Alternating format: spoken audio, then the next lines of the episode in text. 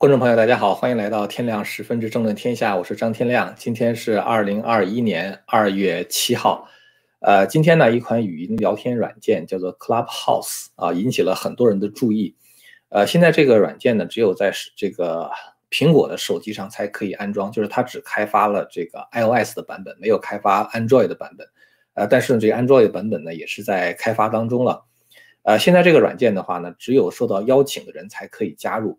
呃，目前这个软件它大概有六十万用户，呃，这个市场的价值大概是一亿美元，呃，这个是一个特别新的软件啊，因为它在这个二零二零年的时候刚刚推出，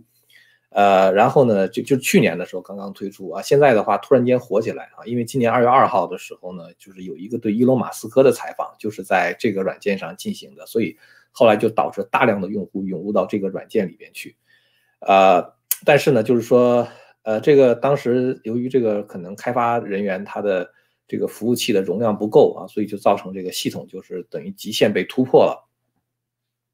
然后很多人的话就转到这个 YouTube 或者其他别的地方去了。呃，那么这个软件为什么引起了这个很大的这个争议呢？现在，呃，主要是因为它的这个使用的呃一个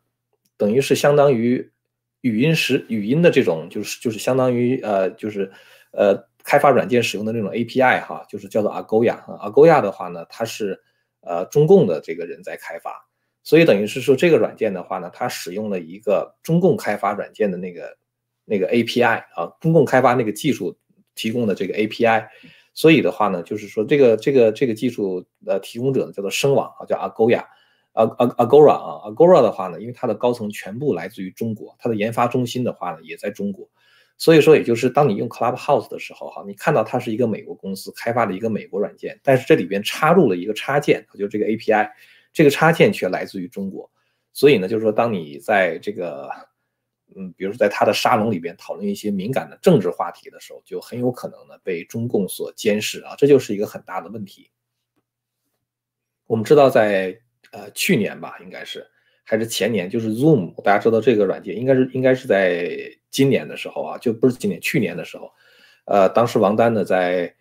呃，就是网上发起的一个就是六四的纪念晚会啊，因为是呃疫情的原因嘛，所以是在网上召开啊，使用的是 Zoom。这 Zoom 的话呢，你看起来它也是一个非常呃，就是这个就是感觉是很安全的一个产品哈，因为它呢来自于美国。呃，但是实际上的话呢，就是说它的这个，呃，真正的这个开发人员的话呢是中国啊，所以当他们在 Zoom 上去召开这个会议的时候，很多来自于中国的这个参加者，他们就没有办法连上这个会议，呃，所以现在的问题就是说，如果这个 Agora 啊，就是这个声网啊，中共开发的那个声网 API，呃，虽然是在 Clubhouse 里边用啊，但是呢，完全可以掌握用户的信息。那么中共的话就可以拿这样的一个软件作为一个钓鱼软件，呃，这个软件的话，它其实是一个语音聊天软件啊，就相当于有那么一个沙龙一样，大家可以在里边讨论一些问题。当然，你可以讨论一些健康问题啊，讨论一些教育问题啊，呃，但是的话呢，不可避免的讨论讨论的话，就会涉及到政治问题。其实，在中国哈，没有什么东西是跟政治没有关系的啊，包括什么拍电视、拍电影啊，这个娱乐呀。呃，什么一些这个比赛呀等等，它都跟这个政治是有关系的。这个道理很简单，因为政治呢，它实际上就是它主要的关注的对象就是人，是吧？那大量的人都在关心这个话题，这个话题即使是非政治性的话题，但是你这么多的人去关注的话，它也变成了政治。所以为什么你看中共的话，他不让这个大陆的一些网红在，呃，就是相当于自媒体人吧，去讨论政治、经济、外交，是吧？这些问题，这些问题的话，你像经济问题。那你觉得这是经济问题就是经济问题嘛，是吧？你这个数字货币到底是好和不好，你不能讨论啊，因为你一讨论的话呢，实际上就是政治问题。因为在大陆，政治是无孔不入的啊，哪怕是吃饭也是一个政治问题，对吧？比如说，呃，过去比如说一些美食博主啊，你觉得我整整天讲什么美食啊，这个什么东西好吃，什么东西不好吃，或者吃什么东西健康不健康，你觉得这是一个跟政治毫无关系的，因为人总是要吃饭的嘛，是吧？但是。如果习近平号召大家去节约粮食的话，那么你在搞这种大胃王这种美食博主的这种节目的话呢，你等于就是跟习近平对着干了，是吧？人人家都不让你这个这个浪费粮食，然后你现在搞这么多的美食，然后吃那么多东西，是吧？所以其实在这个中国大陆没有什么不是政治的啊。那这样这样的话，就是说你在 Clubhouse 里边，就是这样的一个被中共监控的软件里边，你无论讨论什么，其实最终的话也都变成了政治问题。所以监控你的话就变成了一个很自然的事情。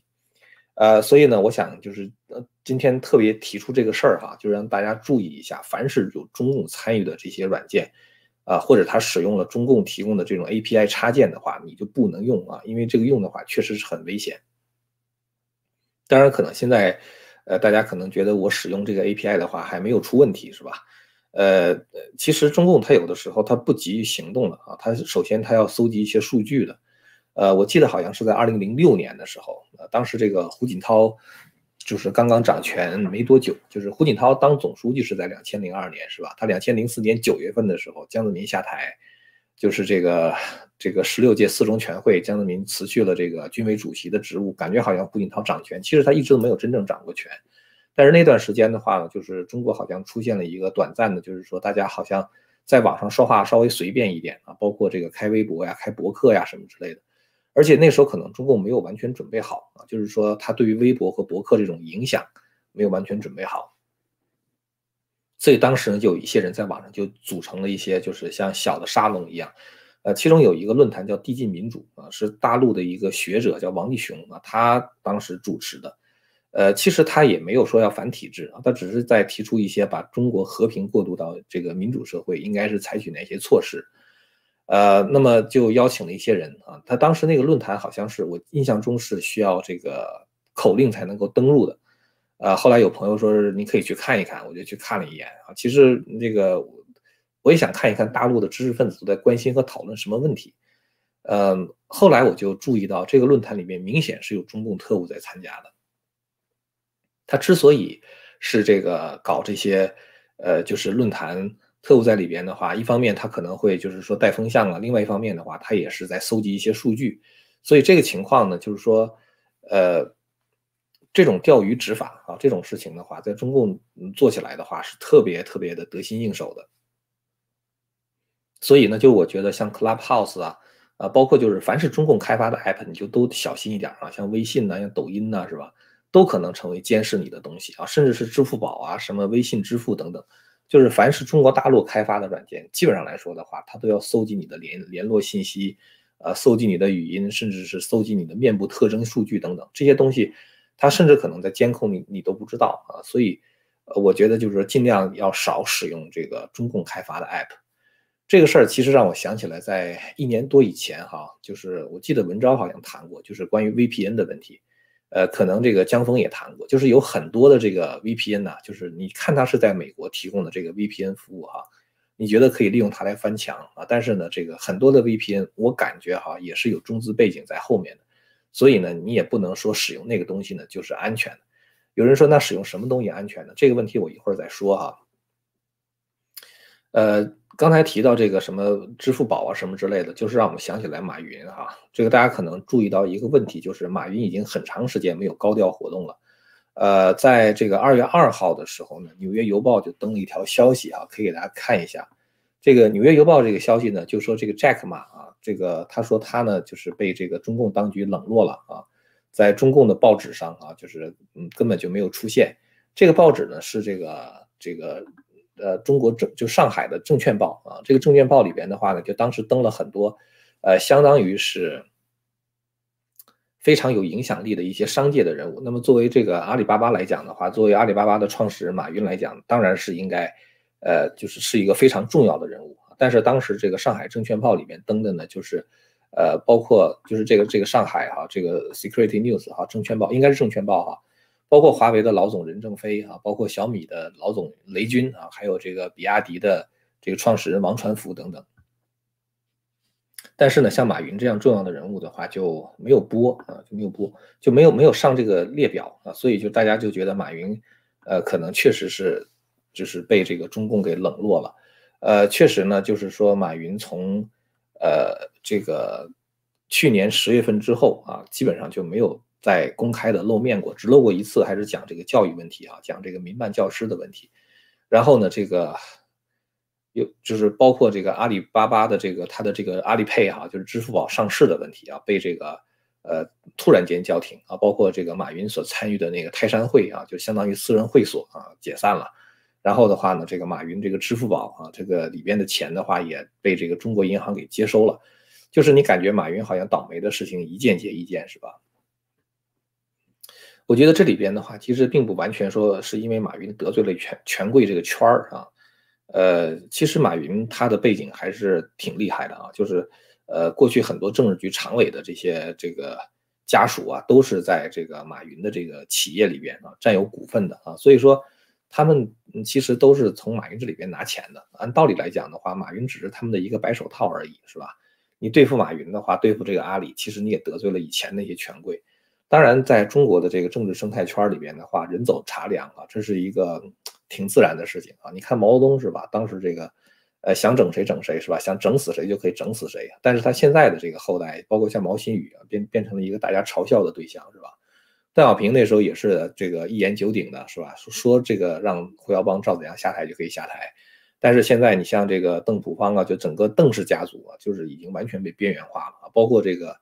前一段时间，这个邓小平的那个孙、那个孙、孙、那个孙女婿是吧？这个吴耀辉也被中共抓起来了啊。当然，这可能是因为他已经和邓家已经切割了，是吧？邓家那那已经已经跟他离婚了，所以说他就也也被整。但是这个毕竟还是说明，就是邓家是失势的一个标志嘛。就是说，你现在只能通过切割的方式，而不是说通过这种就是保他的方式，就是这个就让他没事儿啊。你只能切割了之后把他给扔出去，是吧？所以呢，其实我觉得像江泽民呐，这个过去的一些像这个老的这种常委哈，刘云山呐，呃，像这个包括像这个就是呃原来那个叫什么？就是纪检管纪检的那个人啊，贺国强啊什么之类，像这些人的话，他们的这个影响会很快消退。一般来讲的话，就是说周期大概是十年的时间。就是说你当时下台的时候啊，你你为了保证自己的这个政治遗产不被清算，你提拔一波人，呃，那你可能就任命一些人。但是呢，一般来说五年换一次届嘛，这个。政府也好，或者是这个党的职务也好啊，包括这个政协等等，它都是五年换一次。你换两届之后的话，你的人马基本上就全都被换下去了。所以一般来说，当一个领导退位十年之后的话，他在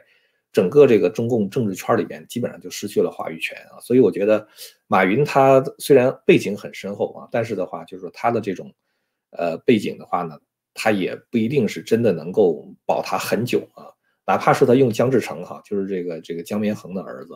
呃，这里边问题是这样哈，就是说过去呢，你可以闷声发大财，是吧？如果你做的那个工作不是一个能够对这个中共的当权者产生很大威胁的这样的一个领域，你假如说马云是个卖汽车的啊，那我估计他可以发财发很长的时间。但问题是，马云所涉及的这个圈子，他是跟这个数据和金融有关系的，这个其实现在已经成为就是。当权者维护权力的一个非常重要的武器啊，就是一个是金融武器，还有一个就是大数据啊。就这两方面的话，如果你一旦涉及到的话，你又不是习近平的亲信是吧？你是比如说江家的亲信或者谁的亲信，那他就会对你有所怀疑，对吧？所以呢，我觉得马云他选的这个方向啊，虽然他可以让他崛起的很快啊，但是的话呢，他也把自己置于被这个习近平。怀疑的那个、那个、那个境地了，再加上他对这个银行监管这个事情是吧，出出口不逊啊，这个所以呢，这个习近平可能就要整他。这个事情如果再发挥一步的话呢，就是我在想哈，其实这个未来的这个国与国之间的战争啊，包括国内的这些像大选这种事情，呃，其实呢，这个你会感觉它跟。就是未来的这种战争哈，它跟过去的这种战争呢，它的这个差异会非常非常的大啊。呃，我可能一说战争就变成一敏感词了哈。我我我最开始这个这个视频刚刚上传的时候，我这视频还没等开始播呢就黄标了，然后中间呢有一段绿标了啊，绿标了之后，后来我就说我说这是绿标了，我说这个就还在这播，但是在我播之前又黄标了，我想算了啊，还在这还在这播吧，就是 YouTube 可能。觉得战争是个敏感词，我改成冲突，啊，最后还是给我黄标了啊！就是他他他不让咱们挣钱，但咱们这该说的话还是得说哈。我想说一个什么问题呢？就是过去的战争哈，如果不是宗教战争的话，这个宗教战争咱们一会儿再说哈。如果不是宗教战争的话，它通常的目的就是为了抢夺对方的财富啊，占领对方的土地和这个征服对方的人口。但是现在你会发现，就是抢夺财富的话，你没有必要通过战争的形式，因为过去战争抢的都是实物啊，黄金啊、宝石啊什么之类的，是吧？抢夺的都都是一些实物。现在的话呢，这些实物在真正的这个财富中只占很少的一部分啊，大部分这个钱的话，它都是属于那种以货币的形式存在的。甚至是虚拟货币的形式存在的，那在这种情况下呢，就不需要去通过战争去抢夺你的黄金或者抢夺什么。呃，过去你看，在这个七十年代的时候，哈，在这个布雷顿森林体系崩溃之前，这个世界各国所发行的货币，它都是跟黄金挂钩的啊。比如说这个一美元，啊，比如说三十五美元换一盎司的黄金，是吧？咱们过去管这个。美元叫美金是吧？管这个当时国民党发行的那个钱叫金圆券啊。为什么叫金圆券？为什么叫美金呢？因为这里边它跟这个黄金是有对应关系的啊，所以叫含金量嘛，就货币中有含金量嘛。但是这个到七十年代布雷顿森林体系一旦崩溃之后的话，黄金已经和这个货币之间没有关系了。现在黄金只是变成了商品的一种啊，而不是这个财富的全部。像包括在美国哈，它黄金只是美国一年的跟那个美国 GDP 都没法比啊，更不用说整个这个财富总量了。所以呢，在这种情况下，就是说我我抢夺你的财富的话，我没有必要通过战争的形式说抢你的黄金，我通过金融手段我就可以收割你，是吧？呃，金融就是可以割韭菜嘛，是吧？大陆人应该是在这方面感受是非常非常的清楚的，是吧？他给你搞一下这个什么通货膨胀啊什么之类的，就可以搜刮你很多的财富，对吧？所以现在战争的话，抢夺财富，他不需要打仗啊，不需要真刀真枪的干啊，他就通过金融手段就可以，啊，然后的话呢，占领你的土地，现在已经不再是农业社会了，是吧？土地下面的矿藏啊，土地上面的粮食，也不再是财富主要的形式啊，它固然是一种财富，但是它只是财富中的一种。所以呢，其实抢夺土地啊，这个这个这个这个这个其实也不是大问题，嗯嗯，什么都可以用钱来买到，是吧？我可以用钱买粮食，我可以用钱来买。石油啊，什么什么之类的啊，所以只要我有钱，其实什么都可以搞定啊，我也不需要真的通过战争来抢这些土地。那再有一个的话，就是说征服对方的人口。其实征服对方的人口的话也很简单，现在通过这种大数据去控制对方人口的思想。当你能够控制人的思想的时候，实际上你就已经控制了人。所以说呢，我就觉得说未来的战争哈，可能跟我们过去的想象中的战争是非常不一样啊，它不再是真刀真枪的战争，而是一种数字冲突啊，就是说。也可以说是信息战，是吧？所以其实你看，川普这次哈竞选输这个输了哈，这个我说的这个输了是说川普不得不离任哈，都是跟这个信息是有关系的，是吧？包括这个当时这个搞的所谓的民调啊，就是民调为什么会被武器化，就是因为信息本身就是一种武器啊，它可以告诉你说川普输定了，你甭出来投票了，是吧？这就是一种武器嘛，就是可以把。像民调这样的数数据的话，可以把它武武器化，是吧？就可以把它 weaponize。然后呢，比如说这个媒体啊，毫无疑问是提供信息的，是吧？那也就这就是信息战，是吧？然后社交媒体是吧，都可以武器化。所以在这种情况下呢，就是说你会发现，就是说现代媒体和社交媒体的洗脑效果在这一次大选中已经表露无遗，是吧？所以在这种情况下，谁呢掌握了话语权，谁就可以控制人。所以你看，有的时候在网上啊，比如说一些自媒体人，他们互相之间在一些问题上有有冲突、有辩论。你看着表面上好像是在辩论，其实他并不是在争自己的对和错，因为这个后面的话，它涉及到对一些人的吸引啊，就是流量嘛，就是这个这个对对人的这种吸引。所以说呢，就是这种信，这其实也是一种信息战的一种啊，就是怎么样通能够通过你所提供的信息，然后呢，能够达到。让很多的人来跟从你的思想啊！我觉得可能很多人他是抱着这样一个目的的，这就是为什么我说我做这个自媒体，我的目的的话就不是这个，我做这个东西是为了反这个，就是我做这个频道的话，我是为了反控制，就是让人不要随随便便的听信别人的莫名其妙的那种无法证实的话啊！当然有的可能还特别热闹，听着也特别过瘾啊，特别好听，满足了我们的心理是吧？让我们觉得这个世界还可以很美好是吧？但是其实呢，我做这个的话，我是想提供一些慎思明辨的角度啊，怎么去分辨这个信息的真伪啊，然后你怎么去思考这个问题。也就是说，你怎么去分辨你所接到的这个信息是真的是假的？他的这种分析到底是是不是 make sense 啊？就是说是不是符合逻辑的啊？这是我做这个频道的目的。也就是说呢，我并不是说需要你同意我的观点，而是希望大家能够在这个讲的过，在我讲述的过程中能够了解一个思考的过程。所以我觉得你看这个频道哈，其实我觉得是不是优质，呃，这个频道的话，我觉得对这个思维方法的本身的这种这种呈现的话是非常非常关键的啊。呃，反正我是这样啊，就是我读书啊，或者是这个，呃，就是跟别人聊天啊，我特别希望跟有思想的人聊。有思想的话，不是说。我想了解他的结论，其实我是想了解他的信息的来源到底是什么。就是你平时看哪些书，是什么让你有了这些思想，或者是说你是怎么通过这种分析，什么样的一种一种思维方式，最后得到了这样的一个结论。这个我觉得是我特别关注的啊。这个，所以我想说什么呢？我想说，现在社会的话呢，其实谁控制了信息，谁就控制了人。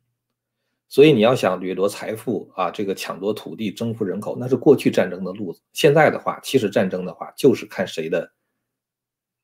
这个在信息战方面的这个战斗力更强一点。包括现在的美国的左右之争，其实本质上的话，它也是意识形态之争啊，它也是话语权之争。这个领域的胜负啊，包括比如说对数据的操纵和控制，就已经可以成为这个决定大选胜负的这种因素了。所以大家可以看到，就是说现在社会。任何一方面的冲突的话，几乎都是跟信息战有关系的，所以我才觉得说未来的这个中美冲突的话，它将无可避免的成为技术之争啊，就是说谁的技术更先进，谁就有话语权。这方面的话，我觉得美国有一个特别大的问题，就是美国的技术本身很先进，但是呢，美国在话语权的争夺方面的话，太不注意了啊。呃，简单的来讲就是这样哈，就是我们原来在九十年代互联网刚刚出现的时候，有两个词儿哈，一个词儿叫做 ISP 啊，就是叫 Internet Service Provider，一个词儿叫 ICP 啊，叫 Internet Content Provider 啊。所谓 ISP 的话，就相当于给你提供网络接入的硬件啊，手机啊，这个路由器啊，这种就是什么防火墙啊什么之类，这属于硬件。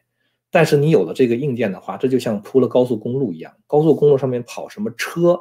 这个是非常关键的。那么在互联网上跑的东西的话，就是信息啊，就是所以就是互联网的 content 啊，就是它的这个内容的话是特别特别重要。美国的话，它现在把自己的这个整个这个 infrastructure 哈，就是说它的这个这个基基础设施这硬件方面搞得很好，但是呢，在这个意识形态领域，在这个这个提供的内容方面的话，实在是太不注意了。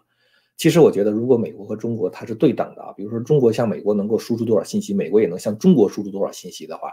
那我觉得美国其实就可以把中国改变了啊，就是完全是可以改变，改变人，改变人的思想。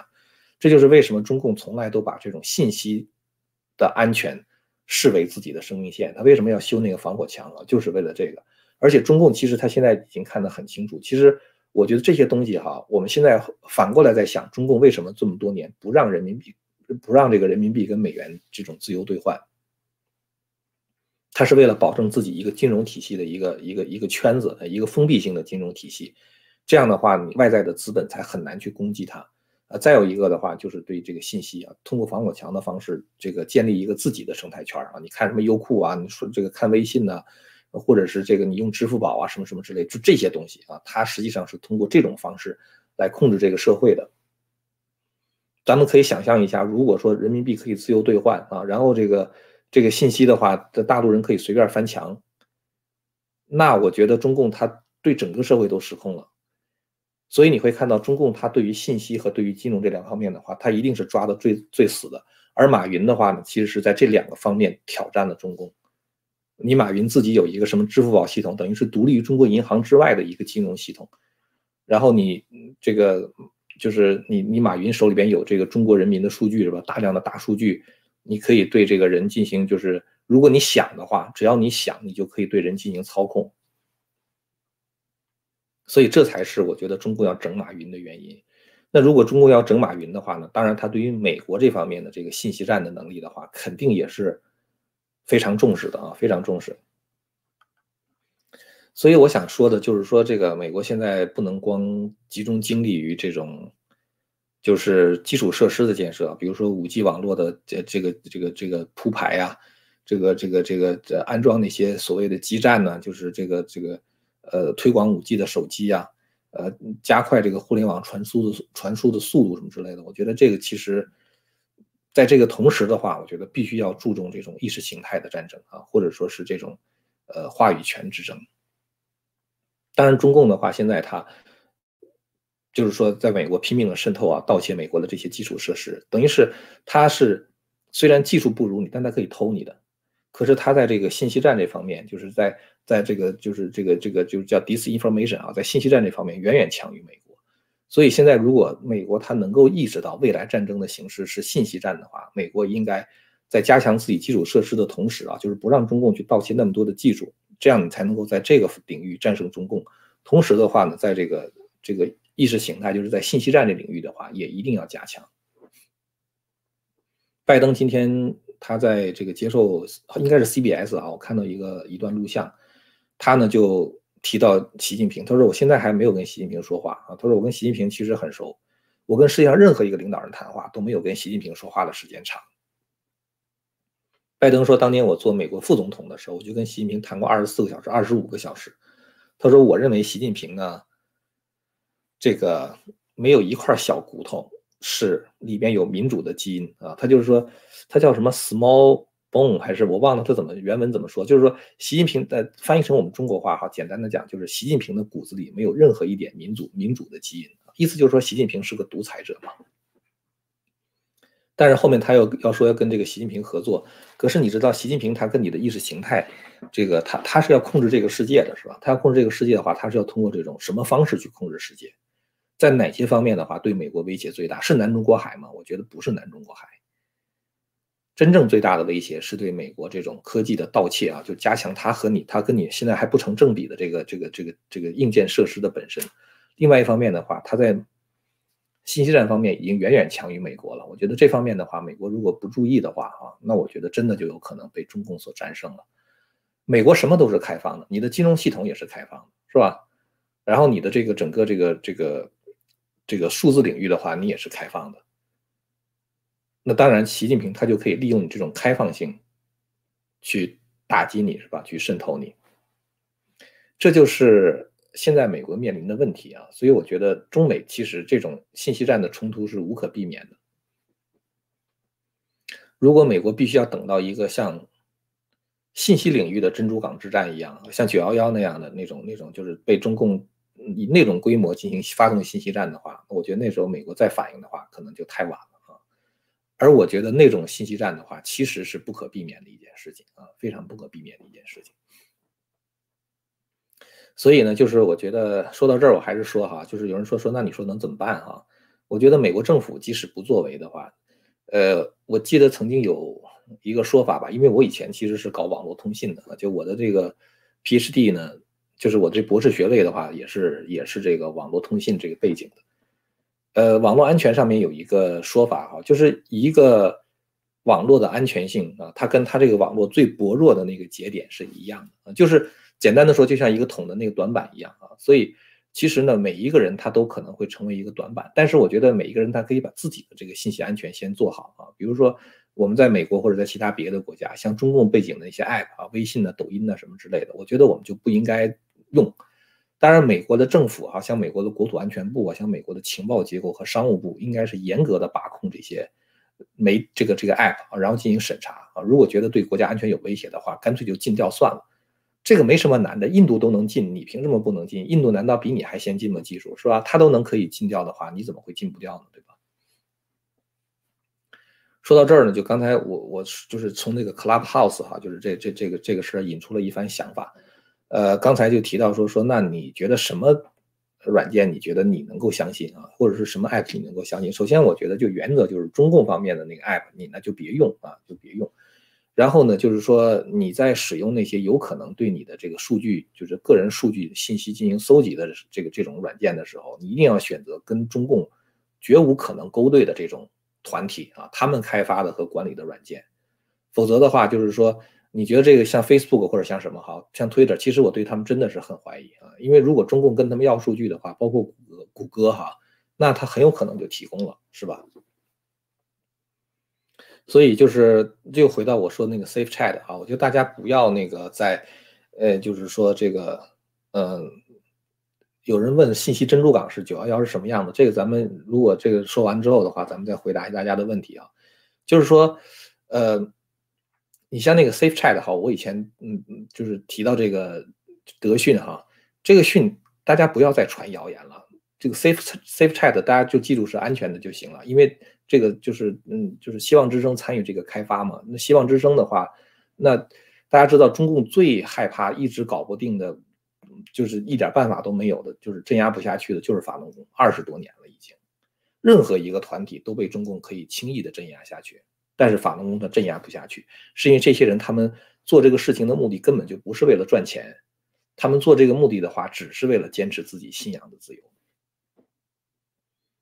其实任何一个这个就是公司哈，就是说像谷歌也好啊，或者是像像脸书也好，或者是像这个 Twitter 也好哈，很多这样的公司，它一旦上市了以后，很容易就被资本控制。被资本控制之后的话，就容易被中共渗透。那其实就是说，像 Safe Chat 这样的 App 的话呢，至少我到目前为止哈，他们没有上市的这种想法的。就像 Signal 一样啊，Signal 的话，它也不是通过上市来。这个就是这个来融资啊，他通过他有他自己的一种生存方式，主要是他虽然是免费软件，但主要是靠用户的捐款。所以呢，我觉得就是说，大家保护好这样的就是非常安全的通信渠道啊，然后呢，这个我们才能够通过这样的渠道来互相交换一些信息啊。所以我觉得就是我我我想再推荐一下这个 Safe Chat 啊，非常安全。呃，你说他那个就是有人说造谣，说是什么德讯是什么，嗯，有有中共的背景，那是那是完全的造谣哈，那是就是 Safe Chats 啊，那是完全不同的一个软件啊，这是这是 Safe Chat，呃，在我的这个视频的下面的话，它是有这个链接的哈，大家可以自己去看一下就知道了。呃，刚才一个朋友问说是网络珍珠港是什么样的哈，呃，我想象中的网络珍珠港哈，就是。嗯中共可以通过这种渗透的方式，比如说，它可以，呃，让你很多的基础设施瘫痪，因为你很多的基础设施它就是在这个网络上连着的嘛，是吧？所以，如果它要是可以瘫痪你的基础设施，比如说能源的供应、发电厂啊什么什么之类的，它一旦瘫痪你的话，那其实跟你的发电厂被炸了、被一个炸弹炸了也没什么区别。它现在只不过是通过一种那个 hack 的方式来来来这个黑进来，是吧？所以我觉得这些东西的话，它可能性肯定是很多啊。你可以放开你的想象啊，我这只是举一个例子而已。呃，本来在川普时代的话是不跟中共合作的，就不让中共的这个这个呃，就是参与美国电网的建设。那现在好像拜登时代的话，又开始跟中共之间有这种什么允许你参与美国相关基础设施建设了什么的。所以这就是我就觉得美国人真的很傻啊，就是他对中共这种邪恶的话是是完全认识不清楚的。呃，今天其实我想跟大家说的，就是从这个 Clubhouse 这个事情啊，就是就引出一番想法呃，就是未来的这个世界之争的话，如果大家把眼睛关注在热战上啊，南中国海啊，什么台海啊，这个什么打什么仗啊，什么之类的，呃，其实中共可能根本就没那么想啊，他在这个台海台海搞什么文攻武吓的，他其实可能真正跟台湾开战的话，他不敢啊。因为他在这个跟台湾开战的话，一定会引起美军的介入啊。美国有个对台湾的那个关系法嘛，对吧？所以中共在很大程度上的话，他是为了这个，比如说通过这种武统的方式，他只是在宣示一个对台湾的这个这个，就是做一个姿态啊，就是说就是我我要拿下台湾岛。但是实际上的话呢，他可能会通过，比如说这个收买台湾的政客呀。这个给台湾人民洗脑，就是如果台湾人咱咱们咱们假如说哈，我我就这么说，台湾的某个政党啊，假如说非常亲共啊，然后的话呢，这个呃台湾人在这个年轻人中啊，甚至可能台湾大部分人开始，比如说用抖音呐什么什么之类的，中共就可以用这样的方式啊，通过抖音呐去监视你啊，然后的话看给你推送什么信息对你洗脑是最有效的等等等等，然后的话在选举的时候，你不知不觉中你可能就选了那个亲共的，就长期被中共如果这样渗透洗脑。控制你的思想，完了。那如果你选完他之后的话，那说不定他可能会出卖台湾的利益，然后一步一步怎么样，最后跟中共就就合作了啊。最后的话就就末日起来了。这都是非常有可能的啊！我觉得这是非常非常有可能，所以我觉得这这才是国家安全的最大的威胁啊。呃，我觉得其实我想跟大家说的这个也就是这些了哈，就是反正大家嗯不要相信一些外面的谣言啊，就是凡是跟中共走得近的啊，或者是说凡是中共参与的这些东西啊，大家就不要信。而且呢，我觉得就是说凡是攻击法轮功的哈。我我不能说他们都是中共的人，但是起到的作用其实是，呃，我觉得就是起到了很大的干扰的作用啊。就是说，本来这个，比如说咱们假如说 Safe Chat 是是是是是非常非常安全的，但是他如果假如说，嗯，你不相信这个 Safe Chat 是安全的，你用了一个比如说中共可以搜集到你数据的那个，那不就是把你给坑了吗？是吧？我觉得就是大家就自己注意一下就行了啊。呃，我知道，就是像 VPN 这样的哈，有人推荐这个松鼠 VPN，我记得好像是江峰推荐的，是吧？我对他蛮信任的啊，我觉得他推荐的东西的话，应该是大家可以自己去搜一下哈，因为我在美国我也不用 VPN，呃，大家可以可以试试用用那个啊，可能对这个就信息安全的保护会比较好。呃，咱们今天就说这么多了吧，啊，就是这个礼拜天嘛，也没有那么多的大事儿哈，我就谈一谈我最近的一些想法。好了，那么感谢大家的收看。如果您要是对我们这个内容感兴趣的话呢，欢迎您订阅和传播这个频道。呃，最后在这个结束之前的话，想跟大家说，我的那个会员网站呢，呃，他们已经现在放了一期节目出来啊，就是我讲中华文明史的那个那个那个系列节目，其中第七集应该是放出来了，就是但，就是你没有，呃，不是会员的话也可以看的啊，就是在外面大家可以看一看，就是我们这个节目的质量，或者是说我们这个节目的特点。这个链接呢，就在我们现在这个视频的这个正下方哈，就是这个链接第一个就是，呃，然后呢，这个大家有兴趣的话，就就就可以呃看一看这个视频哈。我们最后放一个三十秒的这个关于我的这个呃中华文明史的这个介绍啊，然后呢，这个我们就就再见了啊。感谢大家收看，我也不知道我这个节目现在是不是还是黄标着呢啊？黄标的话，就是应该就就就那个可能不怎么放广告了，呃，但是不管怎么样，我觉得有些重要的话还是挺想跟大家说的啊。虽然 YouTube 可能不太想让我们说，那好了，那今天就再到这儿了哈。嗯，欢迎大家订阅和传播这个频道。千古文明汇成巨著，百家大义娓娓道来。希望之声精品网、希望之城隆重推出张天亮教授第二部大型讲史系列《中华文明史》，为您重现中国历史上最璀璨的文明之珠，让您在轻松的观赏中汲取古老的智慧和对当代的启迪。今天就登录 landofhope 点 Land of hope 点 tv。好了，啊，谢谢大家的收看啊，我们下次节目再见。